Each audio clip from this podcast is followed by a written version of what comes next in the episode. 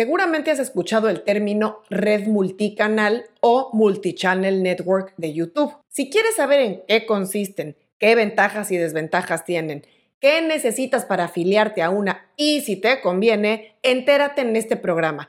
Soy Ana Luisa Patiño y estás en mi disquera, donde vas a encontrar los mejores tips de marketing musical, distribución y cómo operar tu proyecto musical de forma independiente. Esto es mi disquera.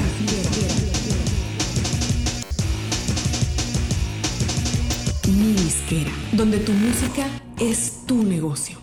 Vamos a comenzar definiendo qué es una red multicanal o MCN, MCN por sus siglas en inglés de Multichannel Network.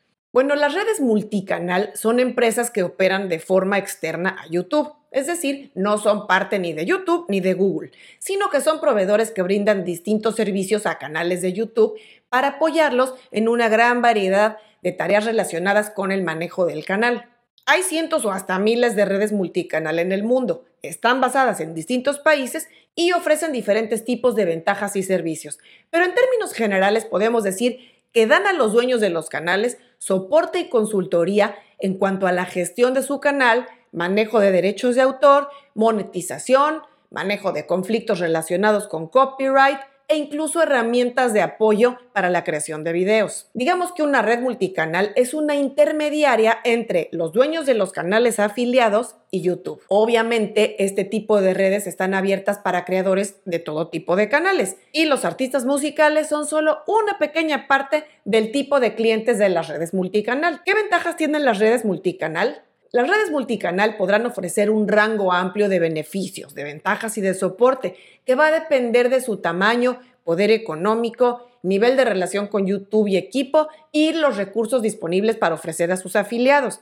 Y podrían ir desde lo más básico, que son condiciones preferentes de monetización, optimización de los canales afiliados y ayuda en la resolución de conflictos de copyright, hasta servicios más sofisticados como el acceso a herramientas online para creación y edición de contenido, tutoriales especializados, conexión con marcas o candidatos a patrocinadores, oportunidades de promoción con otros canales afiliados e incluso instalaciones para grabación y edición de videos. Y aquí te vas a preguntar, ¿qué opciones tengo yo como artista musical para las redes multicanal de YouTube? Bueno, no solo los artistas firmados en disqueras grandes pueden acceder a una red multicanal, porque claro, todas las disqueras tienen pues no solo una, sino varias redes, pero casi todas las distribuidoras grandes tienen también una o más redes propias. Generalmente van a dar servicios como mejora en las condiciones de monetización, comparado a que si lo manejas como un canal separado, también la administración de tu Content ID y monetización de tus grabaciones de audio y video en todo YouTube y no solo en el canal del titular. Otro servicio que dan también es la obtención de canales oficiales de artista, los OAC. También asesoría en estrategia de contenido y optimización del canal, intermediación entre el dueño del canal y YouTube en caso de conflictos de piratería o infracciones de copyright son básicamente esos los servicios básicos que dan las redes multicanal de artistas musicales. En cuanto a la afiliación a estas redes, comentarte que hasta el 2008, hace unos tres años, cuando YouTube endureció los requisitos para monetizar los canales, era mucho más fácil unirse a las redes multicanal, ya que no eran tan estrictos en cuanto al tamaño de los canales afiliados a las redes. Sin embargo, desde 2018, YouTube ya requiere que todos los canales que se afilien a una MCN o red multicanal cumplan con los requisitos que le piden a un YouTube partner. Es decir, al menos mil suscriptores y mil horas de visualización en los últimos 12 meses. Y claro, no tener ninguna infracción o strike. La cuestión aquí es que como también aumentó exponencialmente la cantidad de canales de artista que cumplen con esos requisitos, las distribuidoras o las dueñas de las redes multicanal han impuesto también requerimientos aún mayores pues para limitar el acceso y poder darse abasto dando el servicio que ofrecen. Así, por ejemplo, hay redes multicanal como la de OneRPM México que pide un mínimo de 10,000 suscriptores.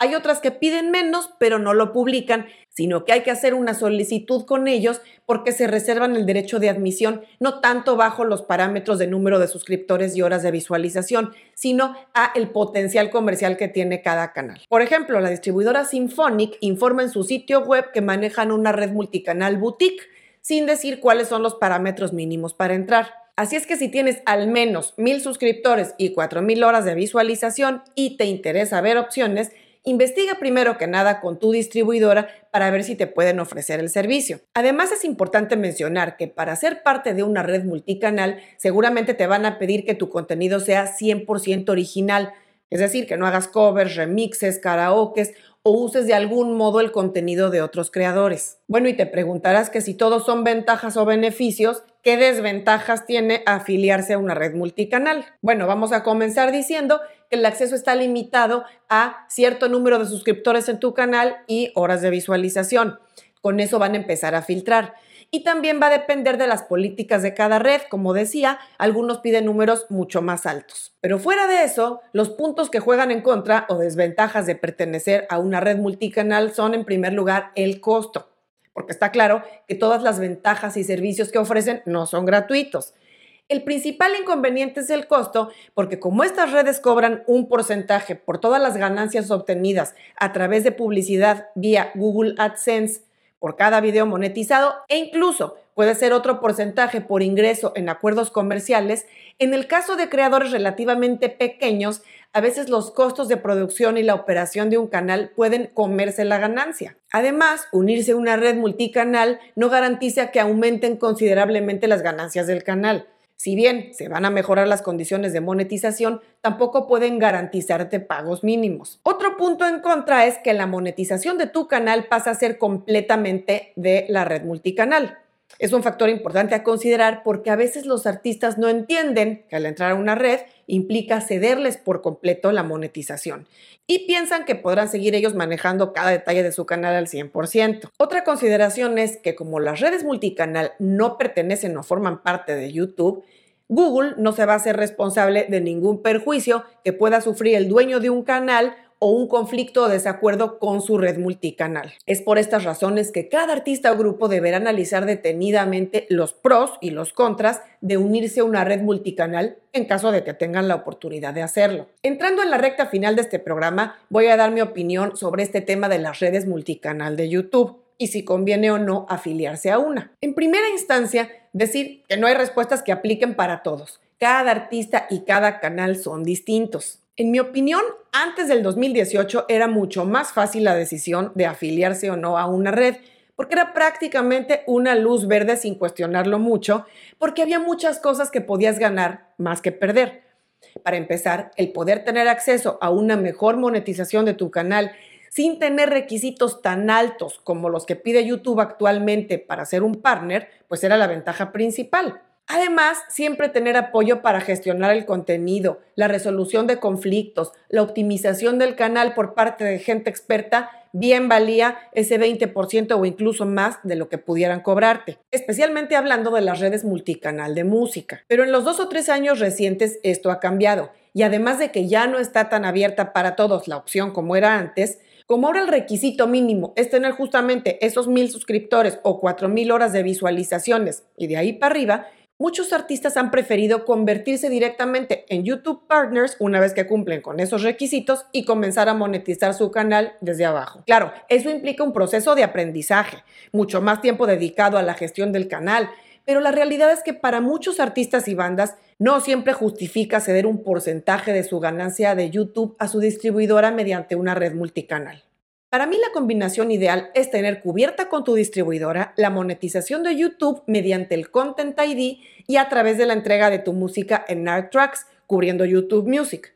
Y por otro lado, tú monetizar directamente tu canal de YouTube mediante publicidad o Google AdSense, si es que cumples ya con los requisitos para ser YouTube Partner. Eventualmente, cuando tu canal crezca más y el ingreso te lo permita, podrías o bien entrar a una red multicanal que te dé más beneficios o bien contratar gente externa que te apoye en cosas concretas como estrategia de contenido, producción y demás cosas que necesites sin tener que darle ningún porcentaje de tu ganancia a nadie. Sobre el tema del Content ID y de los art tracks en YouTube, hablo en un programa a detalle recientemente. Te dejo el enlace en las notas. Y aquí terminamos con el programa de hoy. Espero haber resuelto tus dudas sobre este tema medio enredado de las redes multicanal de YouTube.